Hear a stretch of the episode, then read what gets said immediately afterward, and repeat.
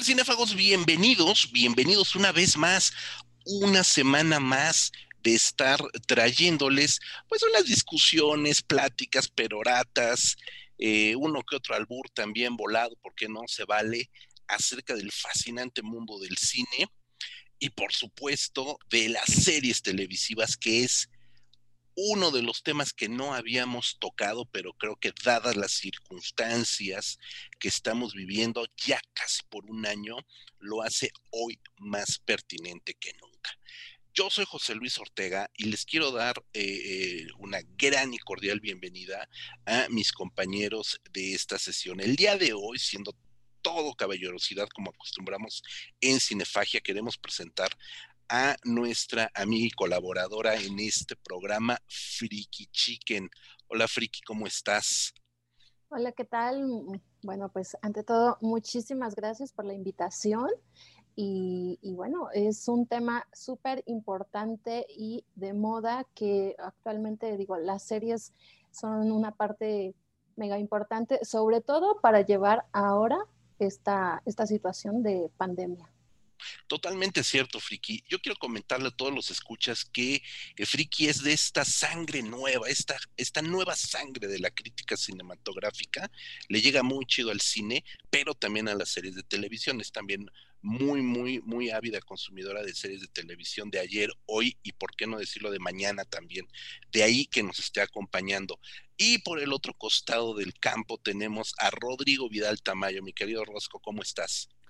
Muy bien, muy contento de estar una semana más con todos nuestros escuchas aquí en el podcast de Cinefagia. Y pues eh, un tema que, no podíamos evitar de alguna manera y lo vamos a platicar a lo largo del programa. Yo soy de la, la tesis que las series ya sustituyeron, han sustituido al cine como este eh, tema de plática, ¿no? Yo recuerdo cuando iba en la preparatoria, pues había que llegar a platicar, y esto estoy hablando de finales de los 90, me, perdón, mediados de los 90, eh, llegábamos a platicar de la película en turno, ¿no? Este, de hecho, recuerdo haber ido en, y, haber ido en bola a ver Pulp Fiction y cómo la platicábamos en la preparatoria.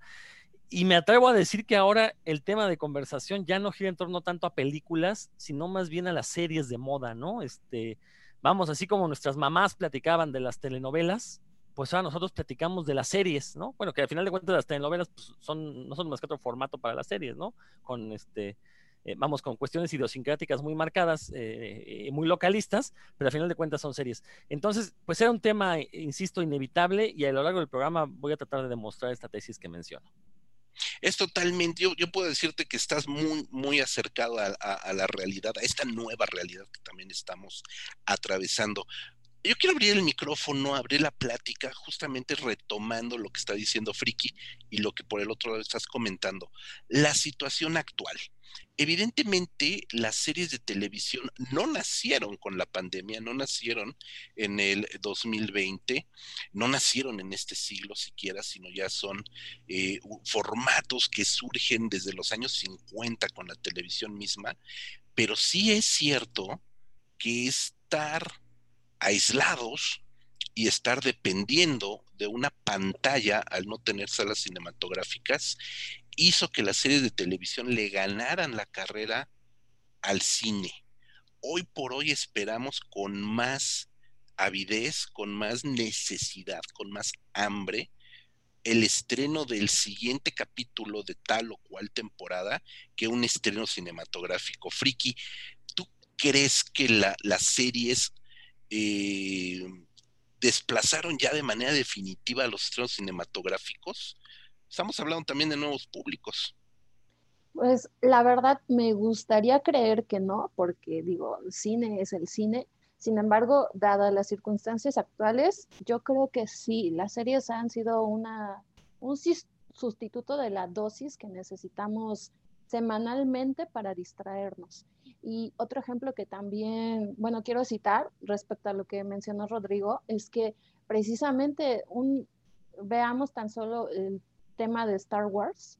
Star Wars, muchos fuimos a ver, bueno, yo en mi caso no, a mí me tocó la, la trilogía de 1 a 3 y la más reciente, lamentablemente, pero aquellos que vieron Star Wars, la trilogía original, la primera, bueno, salieron igual ávidos por ver más, eh, comentaron la película y ahora el sustituto ha sido de Mandalorian, ¿no? es uno, un sustituto de Star Wars muy actual y que de esta forma ha llegado también a nuevas generaciones para seguir consumiendo este, esta, pues ya franquicia, ¿no? Claro, Friki. Eh, Rod, no te hago la misma pregunta porque me queda muy claro tu punto de vista, lo acabas de, mencionar, pero sí platícanos, ahonda un poco más en este, en esta avidez por las series por encima del cine. Mira, nada más para complementar lo que dice Freaky, eh, curiosamente el fenómeno de Mandalorian eh, fue, la serie de Star Wars que fue capaz de que todas estas personas que hasta hace unos años decían que pertenecían al 1% que no eran fans de Star Wars, ahora lo son gracias al Mandaloriano. Y bueno, gracias al Baby Yoda, ¿no? Más que al Mandaloriano, seamos, seamos sinceros, ¿no? Claro. Y, digo, y, con justa razón, pues, o sea, la verdad es que es una serie muy bonita y justamente creo que eh, ahí radica también otro de los grandes apartados del éxito de las series, que saben hablarle a, diferentes públicos, ¿no? Hay una serie para cada público. Mientras que el cine hollywoodense, pues, sobre todo los grandes este, blockbusters, pues ya tienen una formulita que ya sabemos lo que vamos a ver en las, en las películas, ¿no? Ahorita mencionabas por qué en esta pandemia nos volvimos adictos y tan necesitados de series y, el cine incluso podemos ya este, eh, pensar en no regresar nunca a una sala, como ya lo habíamos comentado en un podcast anterior. Eh, mira, eh, creo que cuando, y también hay que entender la, posición en la, que está, en la que está un país como México, ¿no? Nosotros dependemos totalmente del cine estadounidense, ¿no? El 97% de las películas que tenemos en pantallas cuando había cines eran gringas todas, ¿no? Este, entonces, eh, dependíamos de estos blockbusters y que aparte eh, copaban las salas, los blockbusters, y la verdad es que la mayoría son películas que si bien te emociona cuando las ves, no te dejan como un valor agregado a posteriori. Es decir, sales, la comentas, ahí estuvo chida, estuvo esto, pum. Los más clavados quizás le busquen ahí simbolismos sociales, políticos, lo que quieran, ¿no? Pero, pero, pero esa es una fracción ya menor. Pero realmente son películas que son irrelevantes para el paso del tiempo. Conforme pasan los años, te, te, vas olvidando de ellas. Creo que las, las de Marvel son el ejemplo perfecto de esto. Sí nos emocionan mucho cuando las vemos, pero hay que estar perfectamente conscientes que no van a tener un impacto eh, creativo o, influir más allá de que pues este, van a, generar una nueva manera de hacer dinero. Creo que entonces como que son películas vacías y no digo esto con, desde el punto de vista eh, mamador, simplemente lo digo pues como lo que es, ¿no? Son, son películas que va uno, se sienta, disfruta y va, se olvida. En cambio, creo que es en las series donde ya estamos teniendo temas un poquito más profundos. Los temas que vimos en el cine de los años 70, todavía de parte de los 80, donde se, hacía mucha discusión social en las películas, creo que ahora lo estamos viendo en las series, ¿no? Y como decía al inicio, también hay una serie para cada público. Si tú eres un adolescente centennial 100% dedicado a la cuestión digital, bueno, este Netflix, Amazon, Apple TV tienen series para, para ese sector. Si tú eres un adulto que te las das de muy sofisticado, este, de muy refinado, quieres cosas de más intriga, también todos los sistemas de streaming van a tener un producto enfocado a ti. Entonces también ese es un fenómeno interesante a analizar, ¿no? Eh, ¿Cuál es el, eh, más bien, cómo hacen estudios todas estas cadenas de streaming? Precisamente para tener una variedad de productos tan amplia y que le va a llegar como eh, anillo al dedo a cualquiera de estos públicos.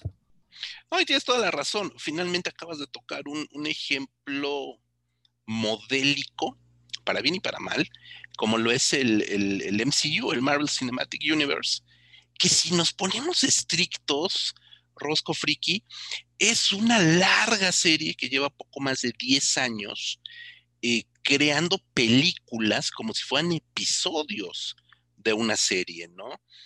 Y, hoy por hoy te encuentras en la red también, así como fue el caso de Star Wars, de cuál era el, organigrama correcto para acomodar las películas y verlas en orden eh, lineal, narrativo. Lo mismo sucede ahora con las películas de Marvel. Sin embargo, creo que a nivel cinematográfico, están amarradas a la taquilla y al a reventar las taquillas, principalmente en China, evidentemente, y convertirse en esos grandes blockbusters. ¿Por qué? Porque de alguna manera son películas edulcoradas. Aquí ya hemos hablado, eh, no vamos muy lejos, ¿no? De, de esta body movie que son Thor y Hulk, ¿no? Eh, se la pasan ahí en pleno chiste de pastelazo.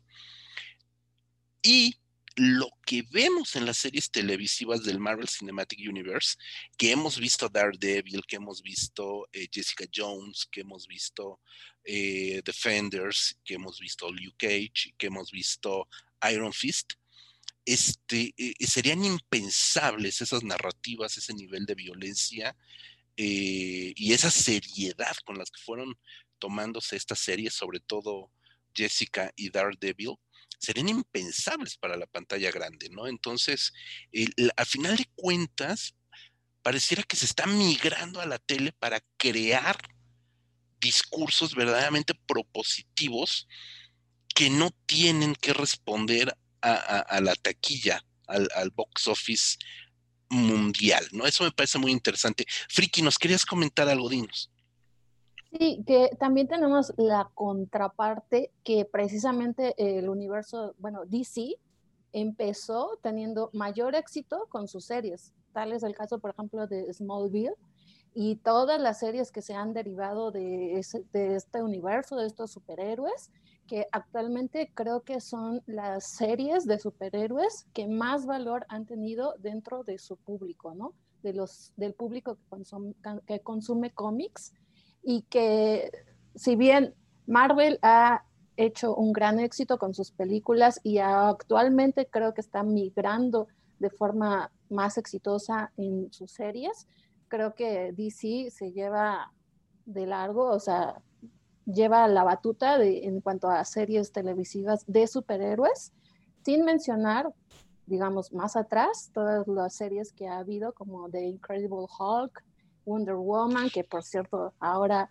eh, salió, digo, Linda Carter, que apareció en la reciente película de Wonder Woman, porque precisamente los superhéroes son un tema muy importante en cuanto al mundo del cine y la televisión. Y no es algo reciente, o sea, ya data desde mucho tiempo atrás. Y por otro lado, también haciendo solamente una mención a lo que mencionaba Rosco, que hay series para todo público. Un ejemplo es Luis Miguel, que es, tiene un corte telenovelesco. Llegó a las, digo, a, las abuelitas, a mi mamá, a, a todos, o sea, todos estábamos comentando qué va a pasar o qué pasó en el capítulo más reciente de la semana de Luis Miguel. Entonces, sí es verdad, hay series para todos y precisamente también conectando con lo que acabas de mencionar, eh, las series nos unen, unen a varias generaciones porque son temas novedosos, son distintas temáticas y que precisamente nos, te puede llegar a ti como adolescente o como adulto. Eso es total y absolutamente cierto. Eh, eh, acabas de tocar algo bien bonito que, no había yo, yo este, pensado de esa manera. Cuando surge la televisión en los años 50, la televisión, que era un mueble del tamaño de mi comedor, eh, era ese elemento unificador de las familias. Y cuando la televisión, como todas las tecnologías, eran carísimas al inicio, quien tenía la posibilidad de comprarse un mueble de estos enormes, invitaba a su familia, invitaba a sus amigos y había reuniones alrededor de la tele, ¿no? Era, muy interesante ese, que por supuesto no estamos tan viejos para haberlo vivido, pero está documentado, ¿no? Hoy, a pesar de que podemos ver en el celular, que no es para nada recomendable, pero en la computadora o en el celular o en la tablet de manera individual las series, también es cierto lo que dice Fricken podemos, y, ahorita con WandaVision lo estamos viendo, al ratito vamos acabando este programa, voy a poner, ver el capítulo 3, este, se comienza también este fenómeno. Games of Thrones hizo este fenómeno también de que cada semana se juntara la familia a ver el nuevo episodio de Game of Thrones, tal y como sucedió con Luis Miguel, ¿no? Esto está increíble. Rodrigo, tenías un apunte. Sí, ahorita que mencionabas esto de, o sea, cómo la televisión se volvió el elemento unificador, también hay que recordar que pues la, televisión facilitó y abarató el entretenimiento en casa, ¿no? Porque ya no tenías que salir al cine, salir al teatro, salir a conciertos, ya simplemente en tu casa, tú tenías la televisión y bueno, puedes entretenerte.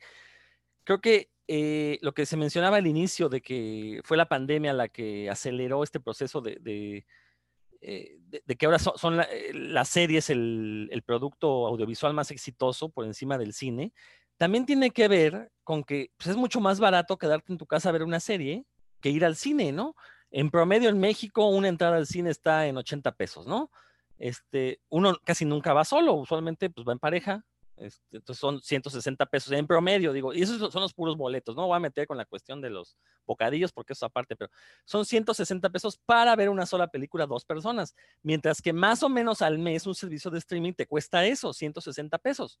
¿no? Y que lo puede disfrutar no nada más una pareja, lo disfruta toda una familia o varias, porque se comparten las cuentas, ¿no? Este, entonces, eh, también la cuestión, o sea, creo que era un fenómeno que se iba a dar, la sustitución del cine por las series. La pandemia lo aceleró, sí, pero es algo que ya se iba a dar por una cuestión costo-beneficio, ¿no? Y ahorita se van a poner interesantes las cosas porque con tantas opciones de servicios de streaming por pagar, pues cada uno de estos servicios se va a tener que poner las pilas para ganarse estos, este dinerito por parte del respetable. Y otra cosa, no hay que olvidar también, eh, la piratería también nos está permitiendo acceder a un mundo de, de productos y este, pues casi infinito, ¿no?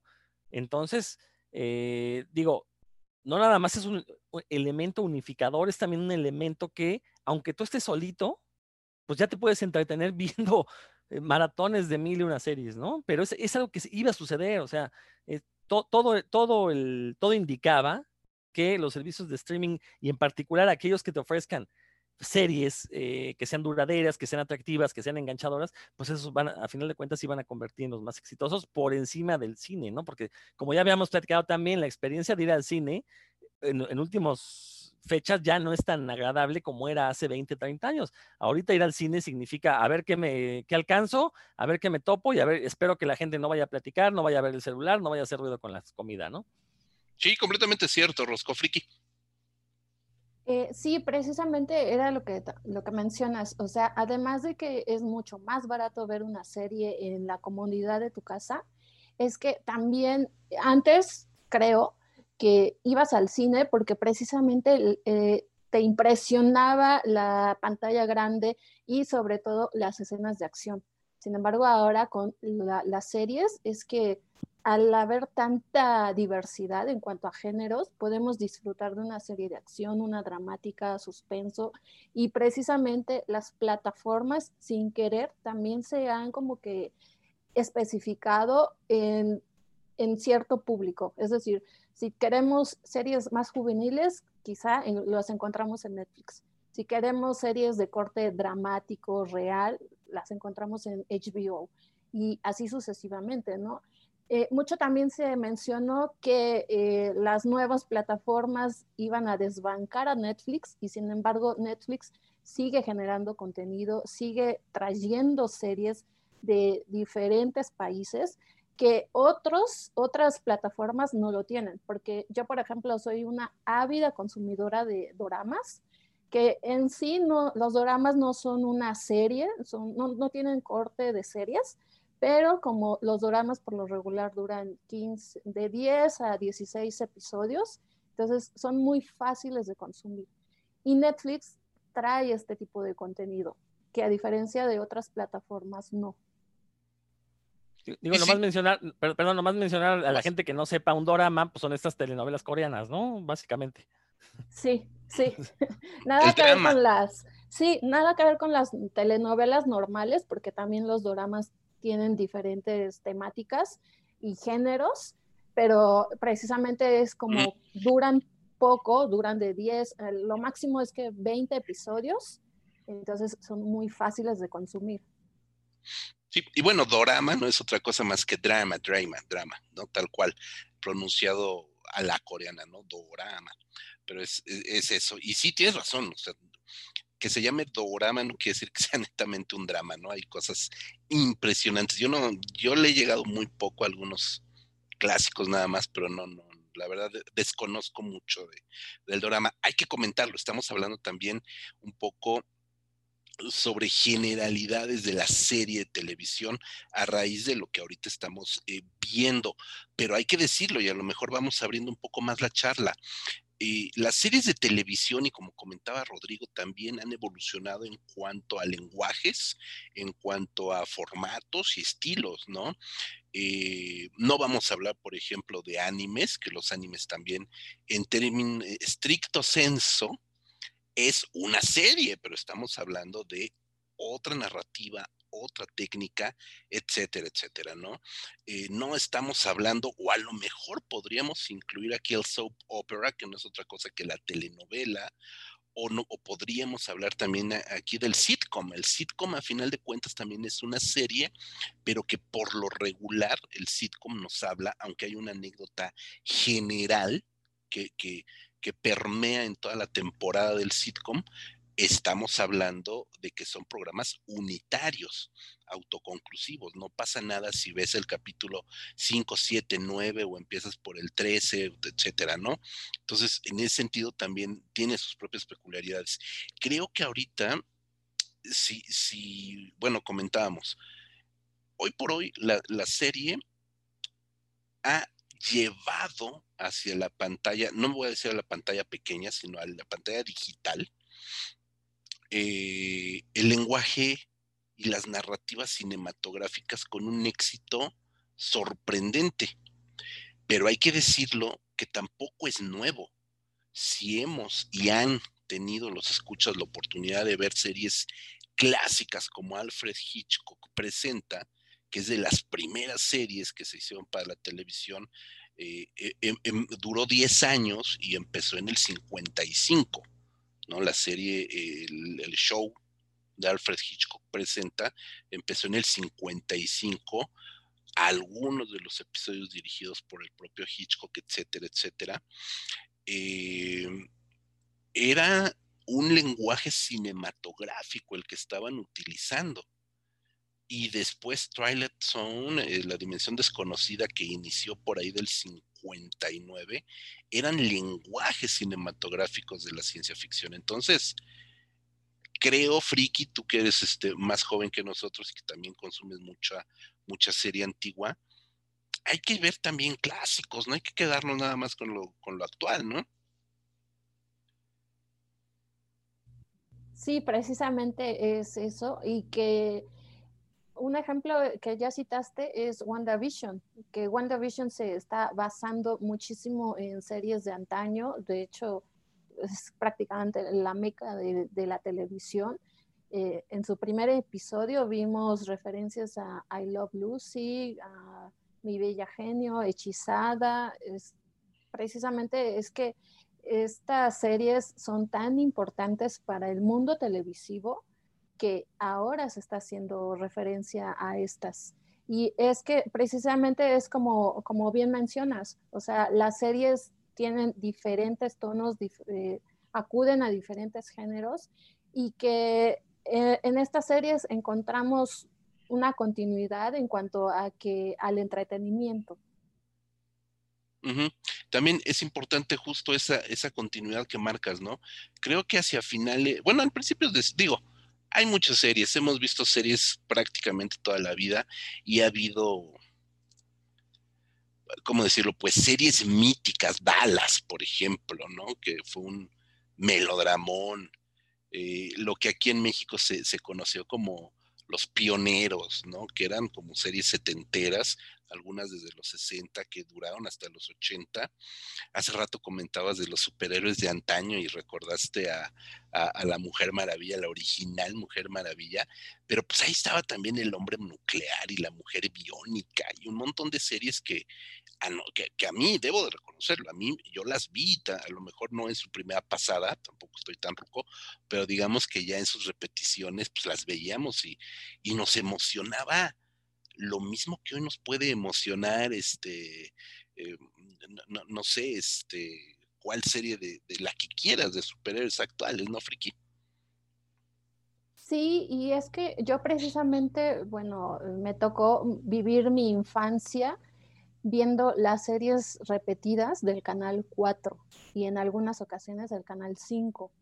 Pero precisamente son las series que veía el avispón verde, por ejemplo, de Incredible Hulk, el auto increíble, eh, MacGyver. Yo soy una ávida, eh, bueno, me encanta el cine de acción y MacGyver era de las, o sea, con un fósforo ya podía escapar y liberarse de cadenas, ¿no? Entonces, sí, me, gustan muchísimo porque fueron parte de mi infancia, aunque no las vi en su momento.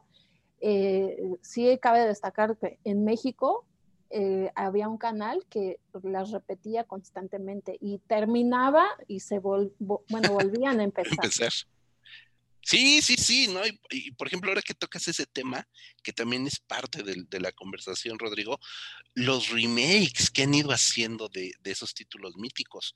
Por ejemplo, actualmente, eh, que aquí en México está, vamos a utilizar los títulos de aquí de México, Hawaii 5.0, que ya tiene 10 temporadas la reciente, el, remake, fue, un hitazo y fue de verdad una serie extraordinaria.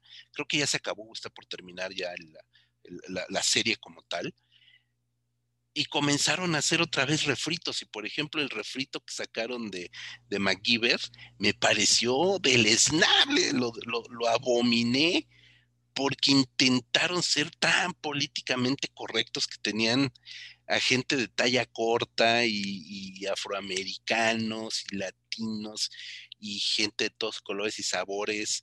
y, me pareció demasiado forzada, ¿no? Ya la, la inclusión.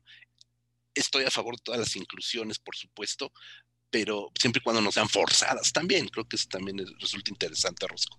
Y, que no sea gente pequeña. Mientras no sea gente pequeña, este, no tienes problemas con la inclusión. No, no es cierto. Mira, este. Yo mido 1,20. Sí. ahorita que se mencionan todos estos ejemplos, hay que recordar, ¿no? Este, la idea detrás de estas series, pues era hacer seriales tipo los que se llegaban a proyectar en los cines en los años 30, 40, antes de que llegara el boom de la televisión a las casas. Eh, y, recordemos, ¿no? Usualmente, pues, eh, nos daban lo que esperábamos de un producto televisivo. No tenían los valores de producción que tenían las películas de aquel entonces. Eh, ni tampoco tenían la complejidad dentro de las historias. De hecho, si pudiéramos hacer un símil, todas estas series se comparaban con los cómics eh, en, la forma en la que se publican en Estados Unidos, que es un fasciculito de 32 páginas mensual, donde, bueno, antaño venía una historia autoconclusiva, pero donde se continuaba una historia un poquito más larga en, este, de manera secundaria, ¿no? Eh, eran estas series, ¿no? Usualmente, como bien dijiste, en, las, en las comedias de situación, eh, pues eran historias autoconclusivas, algunas tenían por ahí eh, hilos argumentales que pasaban de, un capítulo a otro, pero como de manera secundaria, y hasta el final de temporada ya se resolvía o quedaba todavía este, la duda de qué iba a pasar, ¿no? Pero esta era la idea. Pero creo que es a partir de, finales del siglo XX, con una serie como Los Sopranos, que al menos los historiadores de, televisión, así es como lo mencionan, que es cuando se da este giro en la serie, y sabes qué, ya no vamos a hacer estos seriales de entretenimiento eh, rápido, vamos a hacer cosas un poquito más complejas y vamos a competirle al cine, ¿no? En cuanto a sofisticación, en cuanto a complejidad de tramas. Y creo que es con esta serie con la que se empiezan a dar todo este tipo de, eh, de o sea, se le da más profundidad a los personajes, se plantean situaciones de más largo alcance, es decir, ya no es únicamente la historia del capítulo semanal, sino es la gran historia que vas a contar a lo largo de una temporada. Eh, originalmente las temporadas eran de más de 20 capítulos en la televisión estadounidense.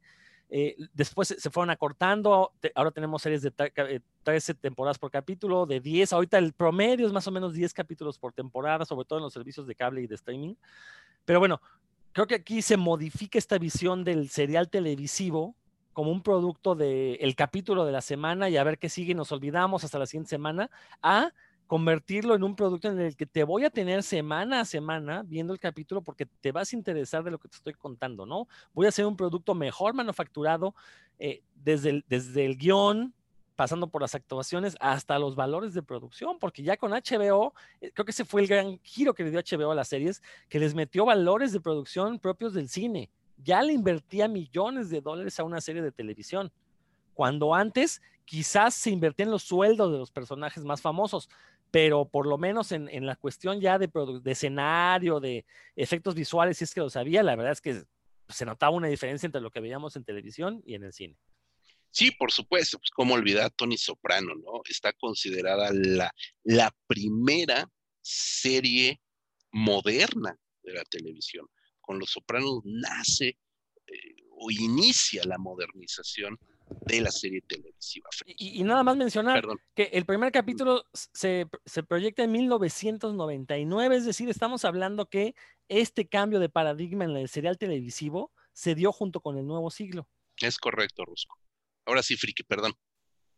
Eh, sí, no, precisamente eh, quería complementar que, precisa, eh, que con Los Sopranos, digo, a mí no me tocó, ya lo vi como que en la quinta repetición, sin embargo, a mí sí me tocó el, el evento, lo que todo, la moda que llevó, por ejemplo, Lost. A mí sí me tocó eso y pues, o sea, creo que fue de, la primer, de las primeras vez que, veces que empecé a consumir piratería. No me enorgullezco de esto, pero como era esperar a que llegara a la televisión abierta o bien esperar a que llegara a cable, porque ya estaba ávida de tener, estaba nerviosa hasta eso de poder ver el siguiente episodio. Y creo que muchos adolescentes de aquel entonces, vivimos ese, ese, ese fenómeno que provocó Lost, el deseo de querer saber más, de incluso de hacer teorías. Y también Lost se empalma mucho con el nacimiento de YouTube. Creo que eh, con YouTube empezaron las, los videos de teorías, ya en su parte final de, de Lost. Pero sí fui, estoy, estoy orgullosa de haber sido parte de esa generación que estuvimos, que, fuimos testigos del fenómeno que provocó Lost. Totalmente, claro. fíjate, casi se me olvida Lost, pero tienes razón.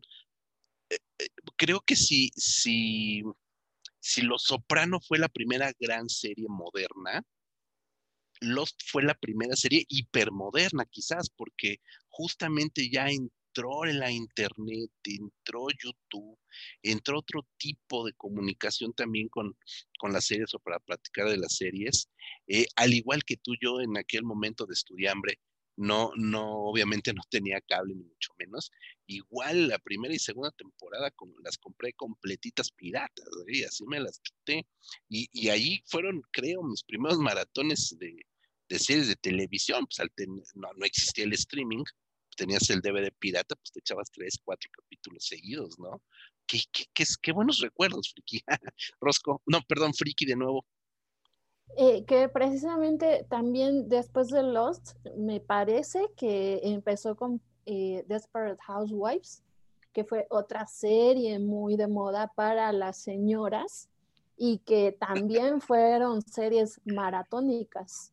Y por otro lado, complementando la, la relación de los sopranos y eh, la entrada al nuevo milenio es que también otro ejemplo es Sex and the City, que marcó a muchas mujeres, ya ahora son mamás o incluso abuelas, pero creo que eh, hasta ahora, actualmente, no ha habido una serie tan famosa y de moda que marque tanto a las mujeres o al género femenino. Sí, sí, sí, sí, todavía hay gente que, la recuerda. A mí, a mí, yo detesto Sex and the City, debo decirlo.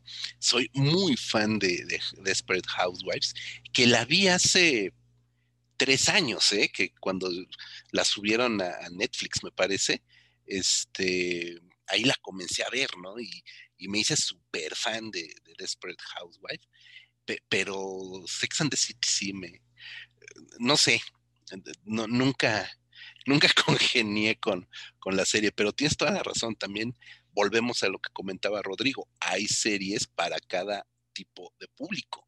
¿no? Y eso está, está increíble, ¿no? También, eh, como en su momento los teens eh, veían Buffy la casa vampiros y nunca se cansaban de, de, ver Buffy o de ver la vieja Sabrina, ¿no? Que también eran fenómenos. Bueno, no vamos tan lejos. Friends, que es en el formato de sitcom, pero Friends, bueno, hoy en la mañana Warner todavía estaba poniendo capítulos de Friends 25 años después, ¿no? Y sigue siendo una serie que, que la verdad te hace reír ya la ves doblada al español, ya la viste en su idioma original, ya la viste sin subtítulos, ya la viste en gachupín y la sigues volviendo a ver y te sigue dando risa, ¿no? Creo que también eso es parte interesante de, estos fenómenos.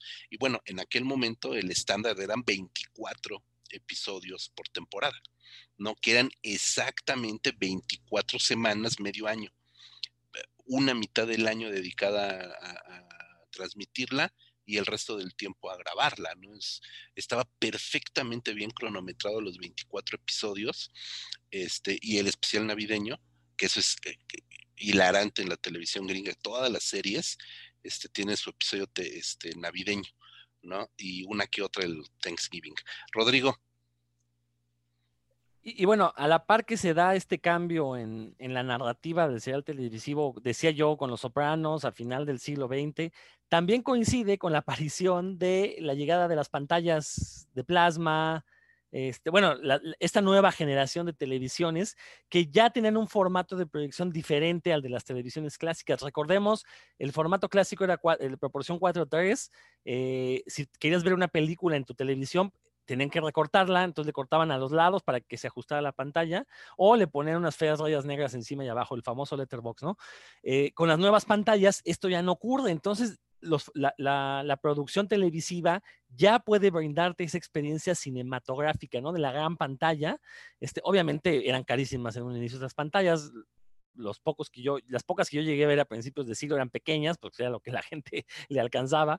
Eh, pero bueno, eso, también permitió que el lenguaje cinematográfico llegara a la televisión, que ya se pudieran hacer estas escenas, por ejemplo, escenas de acción fastuosas, ya las pude hacer porque se iban a ver bien en televisión. Antes no se hacían tan, tan grandilocuentes las escenas de acción porque en una pantallita chiquita no iban a lucir. Entonces no tenía caso que le invirtieran dinero porque al final de cuentas la mayoría de la gente lo iba a ver en una pantalla pequeña. En el momento en que se empiezan a abaratar estas grandes pantallas, tenemos pantallas de 70, 80 pulgadas, que se abaratan los proyectores digitales también y ya puedes convertir tu casa en una sala de cine con una pantalla de al menos dos metros de largo, bueno, de ancho.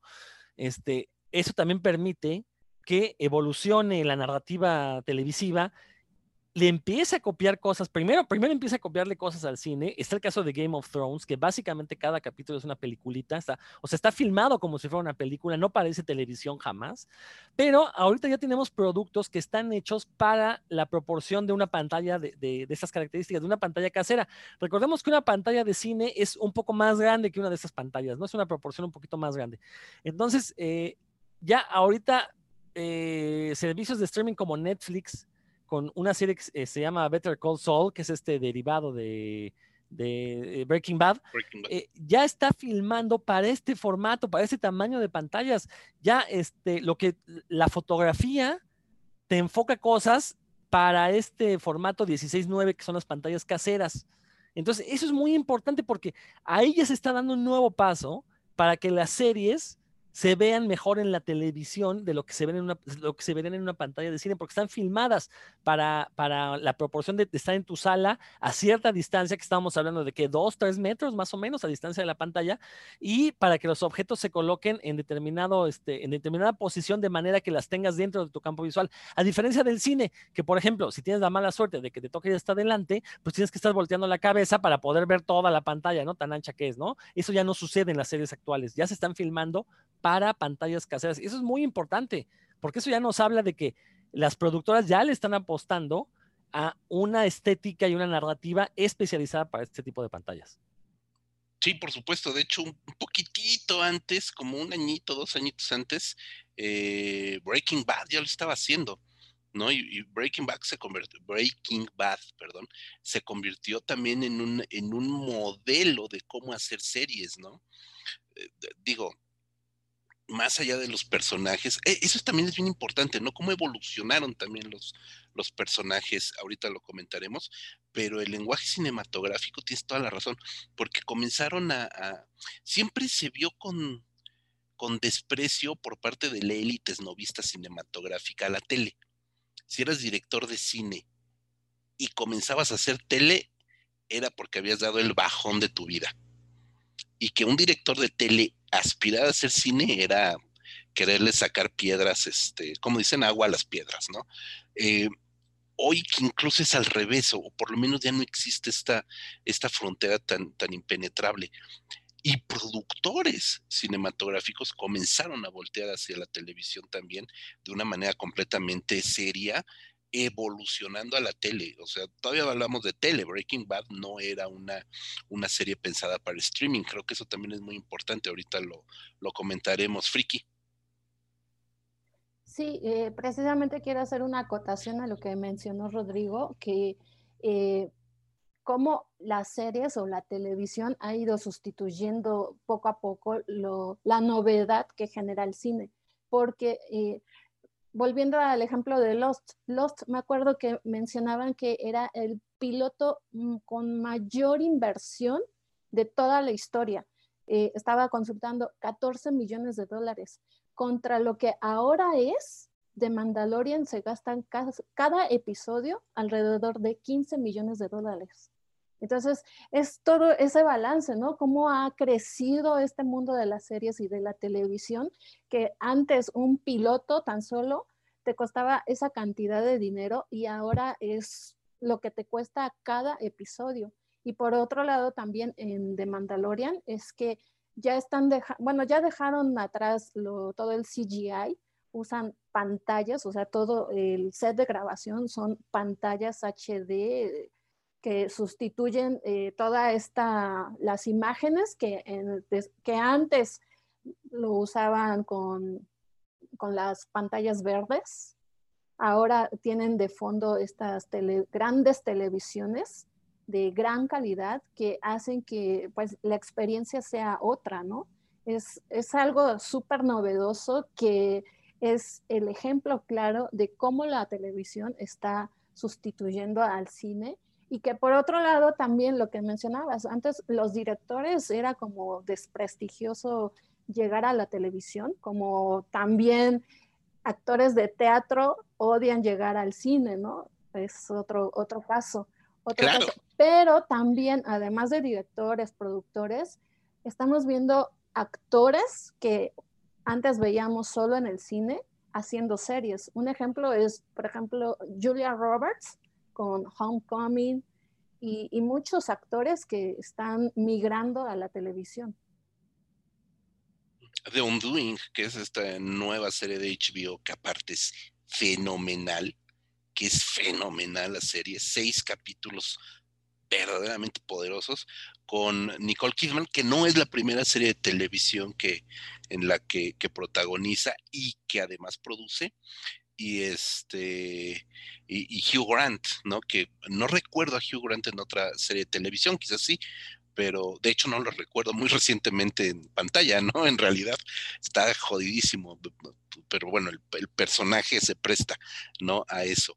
Eh, y, dirigida por esta cineasta de, Dinamarca, eh, que inició su carrera en Dogma, que ahorita se me, se me va el, el, este, el nombre, de la de, esta directora danesa, ah, fuck, se me olvidó, pero bueno, ahorita este, lo buscaremos en IMDB, que para eso tenemos la computadora enfrente, eh, y que es un producto de primerísimo nivel en cuanto a producción, dirección y actuación. Entonces, aquí también es otra cosa, ya creo que las series modernas, lo, más reciente que se está viendo, eh, que aparte son capítulos, eh, digo, perdón, series más cortas, de Undoing son seis episodios, por ahí este, tenemos, eh, no sé, Gambito de Reina, que fueron ocho capítulos, etcétera. Em, están pensados como una gran película, como un cine expandido que les permite también el tiempo en pantalla, les permite tener una profundidad en los argumentos en la creación de personajes, en el desarrollo de eh, características tanto físicas como psicológicas y la evolución de los personajes que antes no te, que, de ninguna manera te puede permitir el cine. No hay manera que eh, una película de tres horas, porque además las películas Marvel actuales duran tres horas, no logras tener esa profundidad narrativa ni de la historia, ni del plot de la anécdota, ni en el desarrollo de los personajes, ¿no? Y ahora las, series, este cine expandido que es la serie de televisión, te permite ahondar y rascar y darle a tus personajes una tridimensionalidad riquísima, contradictoria, brutal, etcétera. No creo que esa parte, más allá del, lenguaje técnico que nos comentan eh, Rodrigo y Friki, también la, narrativa y la creación de personajes ha ganado, ha ganado muchísimo, Friki. Eh, y fíjate, eh, haciendo mención a lo que estás diciendo, cómo ha impactado tanto el mundo de las series que The Irishman, la película, muchos desearon que, bueno, intentaron verla como por episodios, ¿no? Porque están tan acostumbrados al mundo de las series que una película de tres horas aproximadamente que duró, no me acuerdo, deseaba, el público deseaba verla en formato de serie. Sí, sí, sí. Bueno, también hay, hay que respetar al maestro Scorsese, ¿verdad? pero sí, mucha gente la vio en formato de serie. Susan Bier, perdón, esa es Susan Bier, es la directora danesa, este, de un cine poderoso también, em, quien dirige ahora la, serie de Undoing, nada más para cerrar el tema. Rodrigo, ¿qué más nos cuentas? Fíjate que, eh, digo, otra cosa que, hay que analizar, lo que pasa es que pues en un podcast tan cortito no, no nos podemos poner a, clavarnos tanto en el análisis de las series. En algún momento tenemos que dar recomendaciones de series que valgan la pena, pero algo muy interesante es eh, justamente esto que comentaba, comentaba Freaky, eh, que hasta hay un meme, ¿no? Respecto a eso, que es esta cuestión de, oye, este, ¿por qué no te avientas a ver una película hindú de cuatro horas? Ay, no, qué flojera, no voy a estar cuatro horas sentadas. Pero sin embargo, Netflix te divide una película de diez horas en diez pedacitos y vas en el quinto, llevas quinto, eh, cinco en una noche y, quieres ver el sexto, ¿no? Y si te aventaste seis horas sentado, ¿no? Este, digo, creo que esta narrativa eh, televisiva actual sí está fabricada como desastre pues para capturar nuestra atención, ¿no? Para tenernos ahí pegados. Ahorita realmente es una nueva droga estas series televisivas, porque la verdad, el hecho de que te suelten de golpe todas, pues hace que estés este, continuamente, o sea, sentado el menor tiempo posible para verla en qué termina, ¿no? Eh, esa es parte de su éxito. Pero también es contraproducente porque a diferencia de cuando veíamos una serie, un capítulo a la semana, cuando mencionábamos, ¿no? Que duraban en promedio 24 capítulos, este, pues era medio año que te la pasabas semana a semana y luego pasaba otro medio año en lo que volvía a empezar y tenías fresca lo que había sucedido en la temporada anterior. Ahorita el problema es que te avientas en uno o dos días los 10 capítulos de una temporada, pasa un año o un poco más y pues ya no te acuerdas qué sucedió, porque aparte en ese año te viste otra infinidad de series que también ocuparon espacio en el disco duro de tu cerebro, ¿no? Entonces como que también estamos generando ahorita como, o bueno, yo no sé si sea una tarjeta también de los servicios de streaming para que veas más de una vez una temporada. Por ejemplo, a mí me sucedió con Dark, esta serie alemana que, está en Netflix de, viajes en el tiempo. Eh, vi la primera temporada, me encantó, en su momento la llamé este, Stranger Things para adultos porque sentí que la temática era similar en cuanto al uso de fantasía, no porque en Stranger Things haya viajes en el tiempo o en Dark salgan estas criaturas de otras dimensiones, ¿no? Simplemente por la cuestión del uso de la fantasía. Eh, me acuerdo la primera temporada la vi, cuando sale la segunda, realmente recordaba pocas cosas de la primera temporada, con todo y que me había gustado mucho, entonces tuve que ver de nuevo la primera temporada para poder entender la segunda. Cuando sale la tercera, en serio, yo quería volver a ver la primera y la segunda, pero ya dije, no voy a aventarme 20 horas antes de ver las nuevas 10. Pues ni modo, ¿no? Tuve que hacer allá copio de, de, este, mi memoria este, a largo plazo. Bueno, entre mi esposa y yo, porque la vimos juntos, y pues ya más o menos logramos acordarnos, ¿no? De qué había sucedido al final de la segunda. Pero creo que estamos teniendo un problema ahí, ¿no? O sea, este, creo que tenemos que aprender a dosificar mejor estas series. De hecho, por eso me gusta que también es una treta mercadológica, esto que está haciendo Disney de lanzar un capítulo por semana, digo, lo hacen para que tu suscripción dure más tiempo, ¿no? Porque si nomás quisieras pagar un mes para ver de, de, de, de Stopetón, el Mandalorian, WandaVision. El mes gratuito. Ajá, exacto, o en la semana gratuita, en realidad lo hacen para que pagues al menos dos o tres meses, ¿no?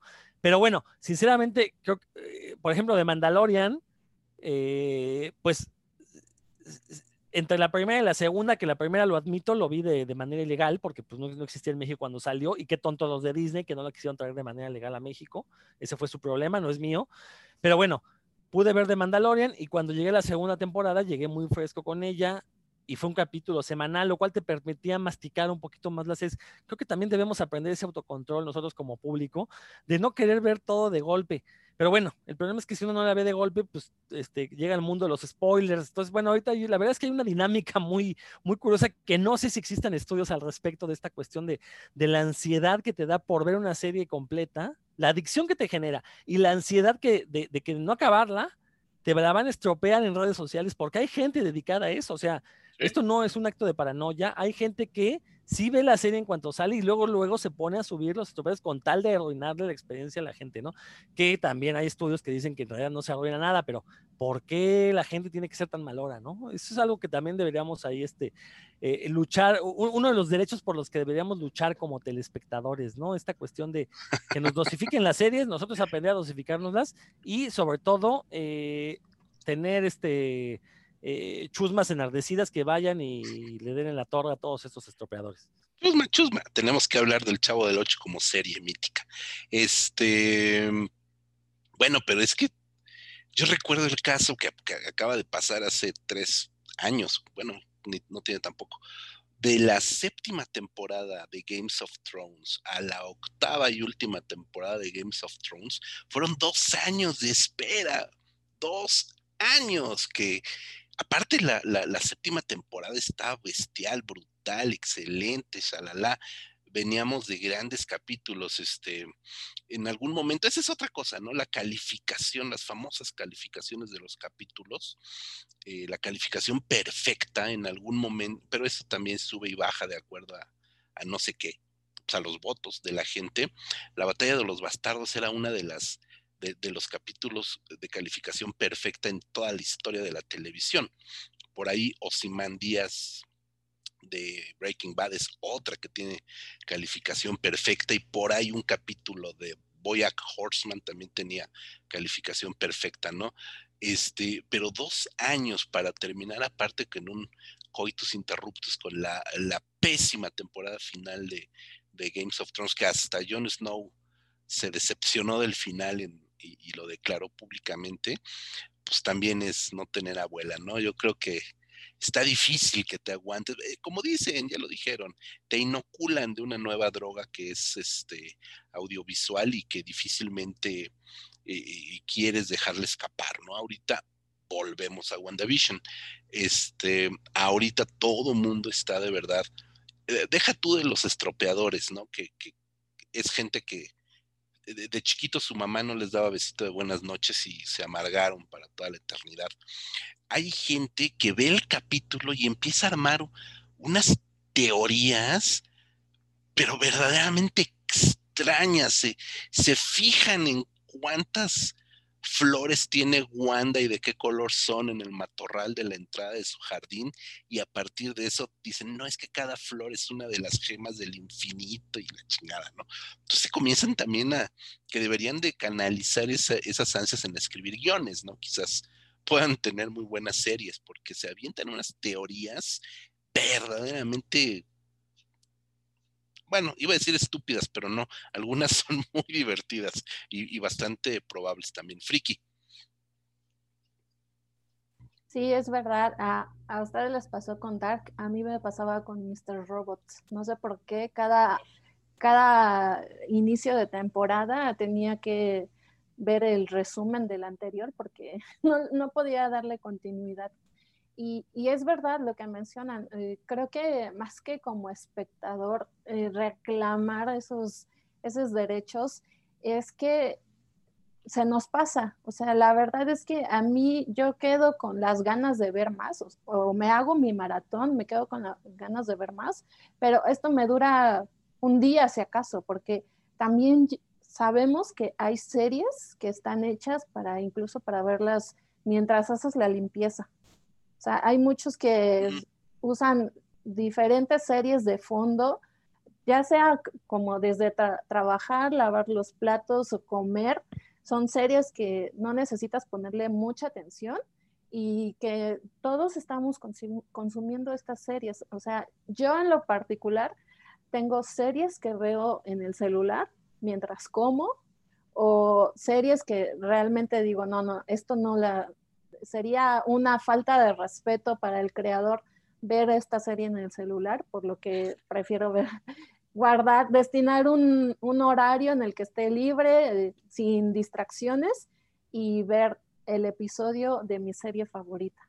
Sí, cierto, totalmente. Eh, hace no mucho, este, igual mi esposa y yo vimos una serie de televisión eh, doblada al español, cosa que a mí no me gusta tanto.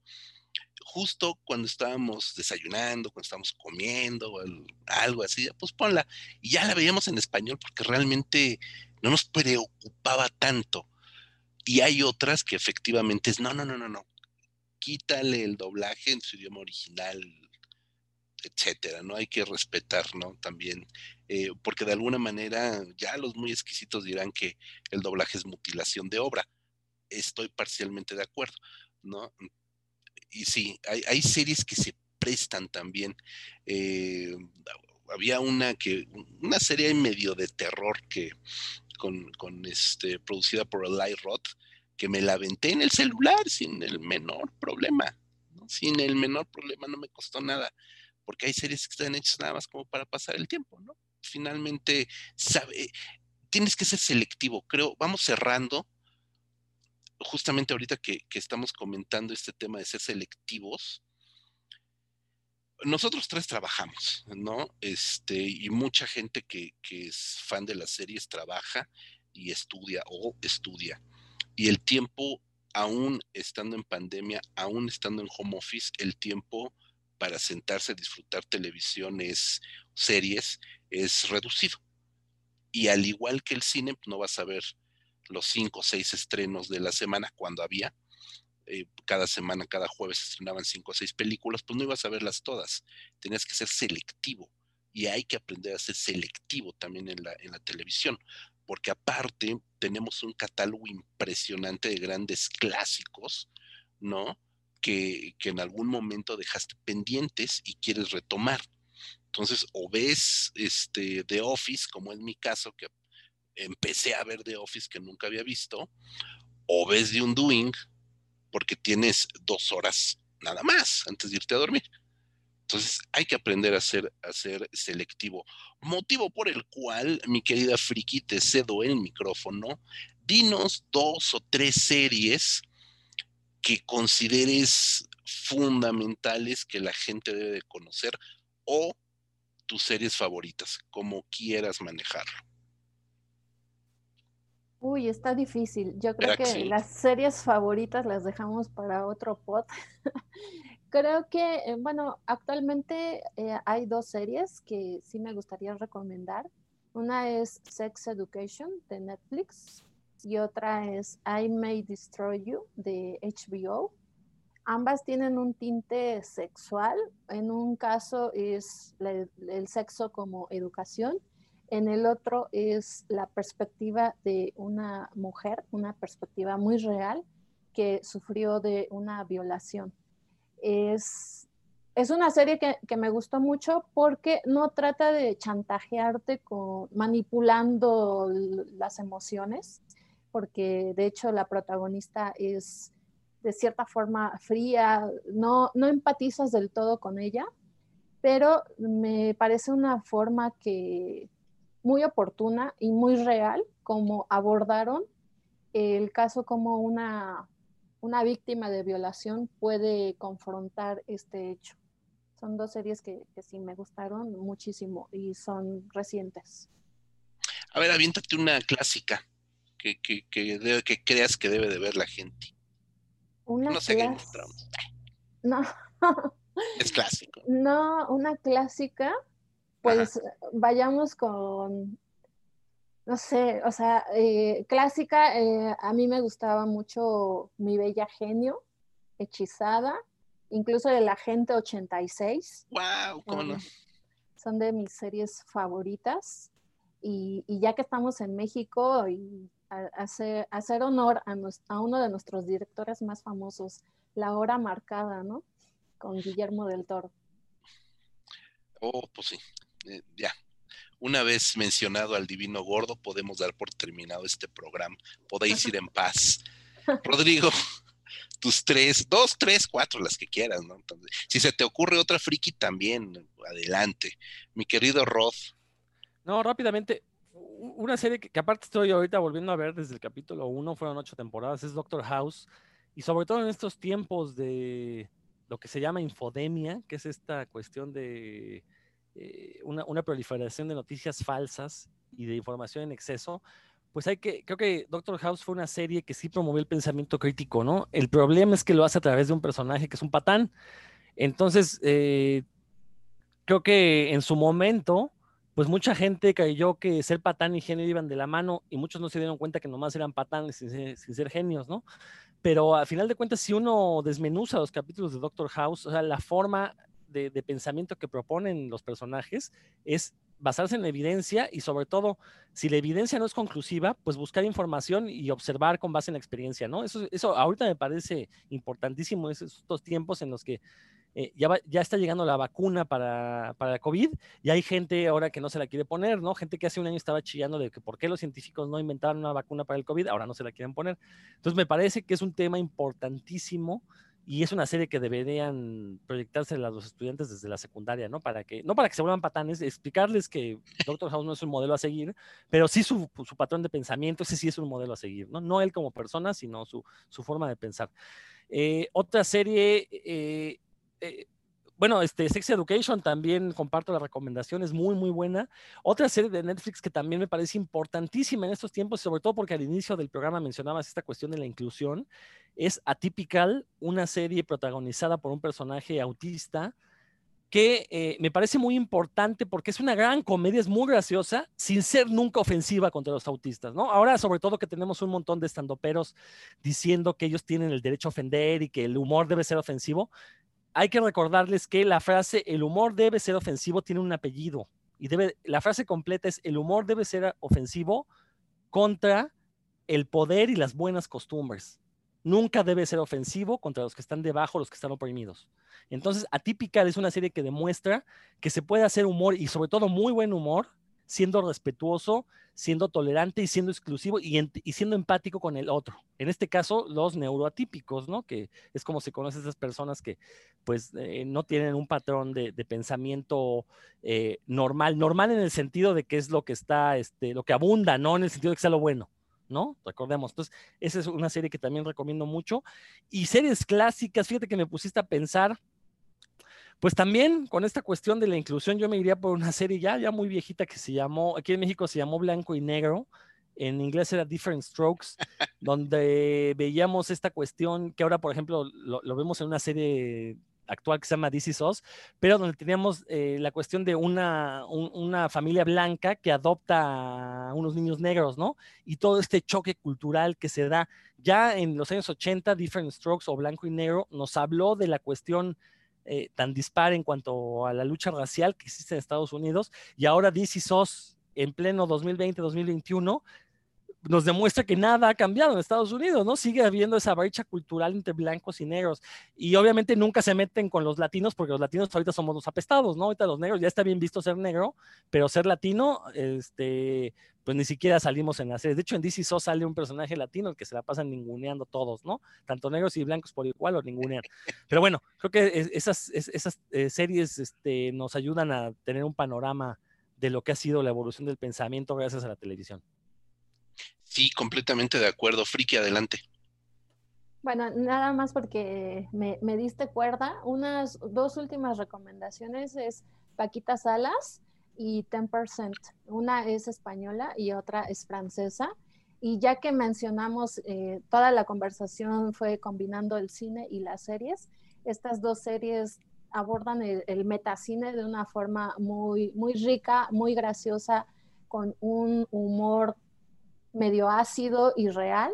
Es, son dos de, de mis series que me gustaron muchísimo, muchísimo. Mira, y aprovechando, Friki, ahorita que comentas Paquita, Paquita Salas, eh, antes de entrar al aire comentabas también de las series españolas, pues aprovecha y de una vez jálense tú y Rodrigo a hablar también de, un poquito de la serie española. Uy, no, pero ahora sí me vas a colgar porque... leve, leve. Es, es, es, un, es un tema para otro podcast porque sí, algunas recomendaciones, pues puede ser Patria, Isabel, es una serie histórica, Velvet, que también la encuentran en, Netflix. Eh, clásicas, pues, eh, bueno, no clásicas, sino de las más famosas es La Casa de Papel, El Barco, El, Internado, me parece. Elite, que ahora también estuvo muy de moda, creo que ya terminó. Merlí es otra y El Tiempo entre Costuras. Merlí, que le gustó mucho a Rodrigo, ¿no? Sí, también. De, hecho, o sea, es que las series españolas, en general, las series y el cine español actual, creo que da para, varios podcasts, ¿eh?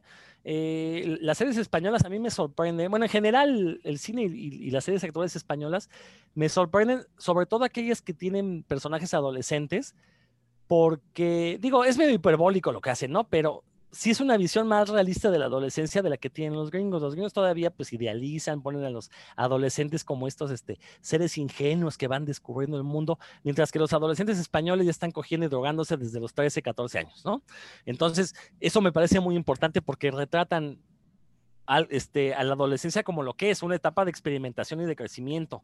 Entonces, muy, muy interesante, sobre todo series como Élite, series como este, eh, eh Merlí, donde los adolescentes pues tienen las dudas que todos tuvimos de adolescentes, las dudas sobre la sexualidad, las dudas sobre eh, cómo, cómo hablarle al, sexo opuesto, este, eh, no sé, las dudas sobre a qué me voy a dedicar, el ansia de, oye, yo, vengo de una familia pobre, este, a lo mejor no tengo chance de estudiar en la universidad, ¿a qué me voy a dedicar? ¿no? Toda esta, ansiedad por el futuro. Entonces, este, eso me parece muy, muy interesante. Y aparte, eh, algunas series españolas también se dan el lujo de incluir cuestiones educativas. El caso de Merlí, pues puedes conocer un poquito sobre filosofía. No digo que vayas a aprender de filosofía, vas a conocer, ¿no? Y ya si te interesa, pues buscas más.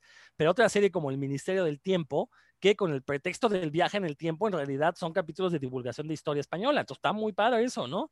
Este, y, y son series que en el aspecto de entretenimiento no le piden nada a ninguna serie gringa. Y con el bono, con el plus de que además pues puedes conocer de cuestiones históricas bastante, bastante interesantes, que en el caso de México, pues es una gran parte de la historia española es parte de la historia mexicana. No, ni nos metamos con México, porque, híjole, híjole, hablar de la moderna serie de televisión en México es lamentabilísimo. Es verdaderamente lamentable. Ahí sí, como dice Friki, es tema de otro podcast, hablar de las series en México, ¿no? Porque sí, es, es vergonzante lo que está pasando en la, en las series de televisión mexicanas, ¿no? Eh, bueno, a, mí, caray, yo soy muy fan, soy, soy bastante ñoño, creo que soy mucho más azotado en, el cine eh, eh, que, en la serie de televisión. Yo sí soy muy fan de DC, de Marvel, y me avento Arrow, el Arrowverse, soy ultra fan del Arrowverse, eh, ya lo dije, del Marvel, del MCU, no, no sería Marvel Cinematic, sino el Marvel TV Universe, también me encanta, soy súper fan. Una serie también fantástica de superhéroes, antihéroes, Sense8, que en el lustro pasado también fue extraordinaria. Eh, vamos, soy como mucho de ese estilo pero sí tengo que hablar como de series que verdaderamente me han parecido sorprendentes, este, eh, eh, eh, en el tono de drama. Sharp Objects me, resultó una, una serie verdaderamente estupenda. El poder que, que, le dan aquí a un personaje como el de Camille, que es Amy Adams, agobiada por un pasado que la destruyó siendo adolescente y que la ha llevado a ser una una persona disfuncional, totalmente disfuncional y autodestructiva, eh, me parece una serie verdaderamente rica en, cuanto a los matices. También ahí descubrimos, bueno, no descubrimos, ahí confirmamos el nivel de, actuación que es Amy Adams, ¿no? Pedazo de actriz, como se dice, que es Amy Adams, ¿no? The Undoing, que es justamente la serie que les estaba comentando, que es otro drama extraordinario y que va también de una personalidad eh, patológica, no les vamos a decir más, es muy nueva, si no la han visto, véanla, pero la serie nos permite justo a eso iba cuando la comenté hace unos minutos, a esta elongación del tiempo que te permite la serie televisiva, la moderna serie, eh, en, ocho capítulos, seis capítulos, perdón, seis, ocho, ¿no? X, Sharp Object, Object son ocho capítulos, de Undoing son seis, pero que te permiten crear toda una narrativa. Sharp, eh, perdón, de Undoing, de Undoing, eh, de Susan Bier, que acabamos de comentar, es una película que arranca con un asesinato y a partir de eso vemos cómo se inmiscuyen todos los personajes, pero también le da paso de una manera muy atinada a toda la parte eh, legal, que eso también es bien interesante, las series de televisión de juicios eh, legales, que los juicios son, así como hay series de, de género médico, que solamente son de género médico, las series de juicio, las series de cortes criminales también son un subgénero bien interesante. Dunduin mezcla las dos maneras de una forma extraordinaria. Evidentemente Nicole Kidman, que tiene un nivel de actuación estupendo. Eh, por supuesto, pasando a otra serie, Succession, que me parece que Succession es, es eh, de verdad una tragedia clásica, es llevar a los griegos a un lenguaje de televisión moderno, contemporáneo, en las altas esferas del mundo del, poder de los medios, el máximo jerarca de la familia protagonista es dueño de todo un emporio noticioso y cómo se va desgranando toda la relación fallida entre los miembros de la familia, que aparte es totalmente shakespeariano, eh, es muy clásica en ese sentido Succession.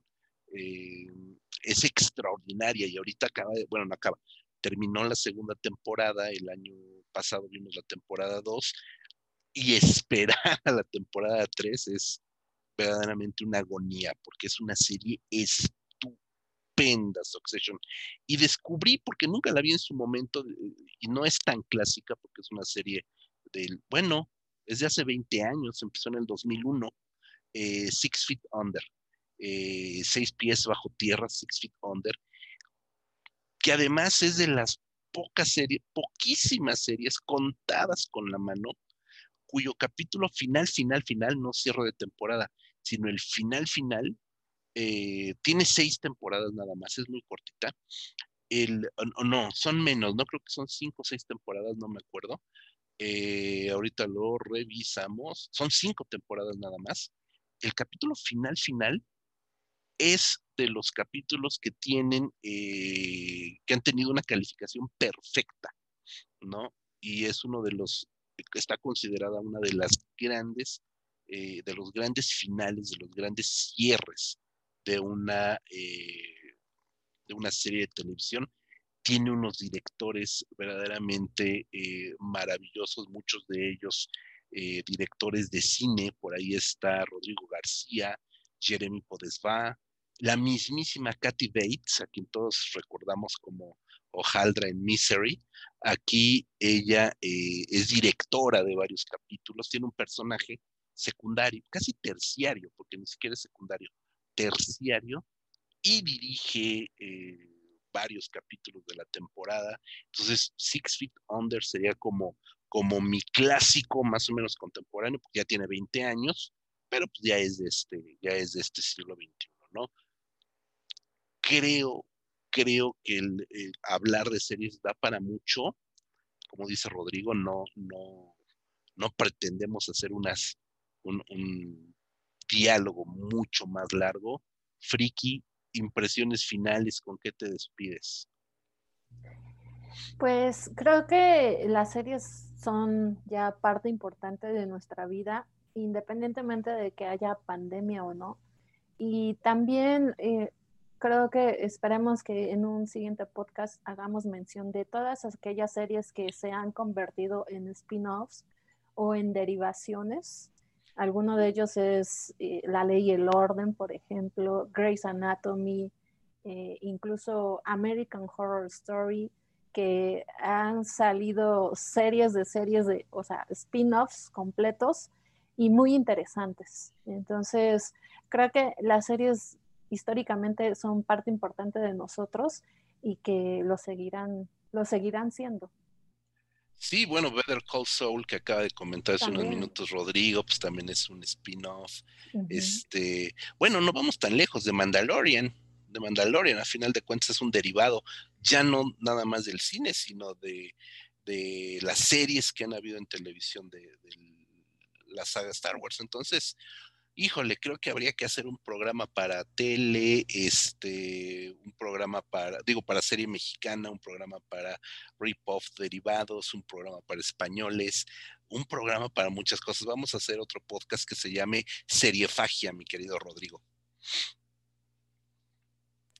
Sí, exacto. No, no, la verdad es que, pues, digo, es un mundo tan vasto como el del cine, ¿no? Entonces, pero creo que a final de cuentas, como mencionaba yo, pues ya son lenguajes similares, entonces pues lo mismo se puede hablar de series en un programa de cine que de cine en un programa de series, ¿no? Este, ya, ya están tan conectadas en cuanto a nivel de fondo y de forma, que ya pues ya prácticamente son indistinguibles, ¿no? Y como decía yo al inicio, creo que la gente habla por igual de ambos productos. Yo no los ve ya como algo separado, como lo veíamos pues, cuando éramos niños, ¿no? Que no era lo mismo platicar del último programa a platicar de la gran película que habíamos visto, ¿no? Ya ahorita eh, ambos son el mismo tipo de eventos eh, en cuanto a, su impacto en nuestras vidas llegan a tener.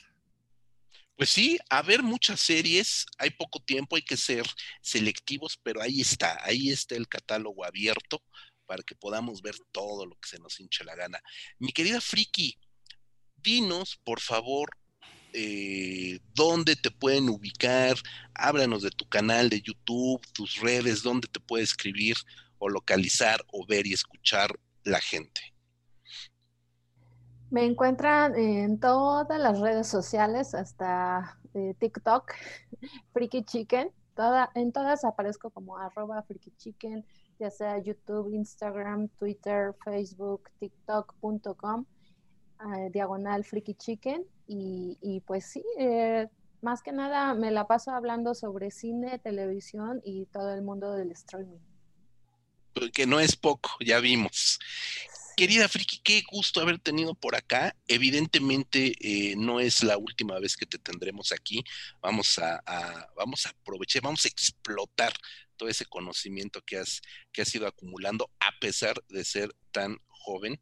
Tienes una, un, background bien interesante que, que estaremos aquí aprovechando en el podcast de Revista Cinefagia. Muchas gracias por habernos acompañado, Friki. Al este, contrario, muchas gracias a ustedes por la invitación. Rodrigo Vidal, ¿dónde más te pueden escuchar? Pues yo quiero invitarlos a que en este mismo canal donde están escuchando este podcast de Revista Cinefagia se van a encontrar el podcast de puros cuentos donde eh, un servidor acompañado de otros eh, igual de ñoños pues platicamos sobre lo que es el cómic y toda la cultura que le rodea. Ah, eh, también metemos de repente series relacionadas con cómics, películas relacionadas con cómics. Entonces, este, pues para continuar esta discusión, también en puros cuentos pueden encontrar temas, temas ñoño frikis. Y repito, en este mismo canal de revista Cinefagia, en los sitios finos donde se pueden escuchar podcast, ahí encuentran también el podcast Puros Cuentos. Muchas gracias, Rod. Por acá nos estamos escuchando la siguiente semana. Eh, pues yo me despido eh, soltando toda la perorata que habitualmente le toca al doctor Marcus. Eh, le mandamos un muy fuerte saludo a Marco González Zambriz, que hoy no puede estar con nosotros. nos pueden encontrar, por supuesto, en www.revistacinefagia.com, Facebook, Twitter, Instagram. también nos pueden buscar como Revista Cinefagia, Cinefagia México, ahí nos encuentran. Este podcast y puros cuentos está disponible en el canal de Revista Cinefagia en Spotify, Amazon Music, Himalaya, iTunes, eh, Google Podcast y un montón de lugares más. Yo soy José Luis Ortega. Muchísimas gracias por habernos escuchado. Nos, eh, pues nos oímos la siguiente semana. Hasta la próxima.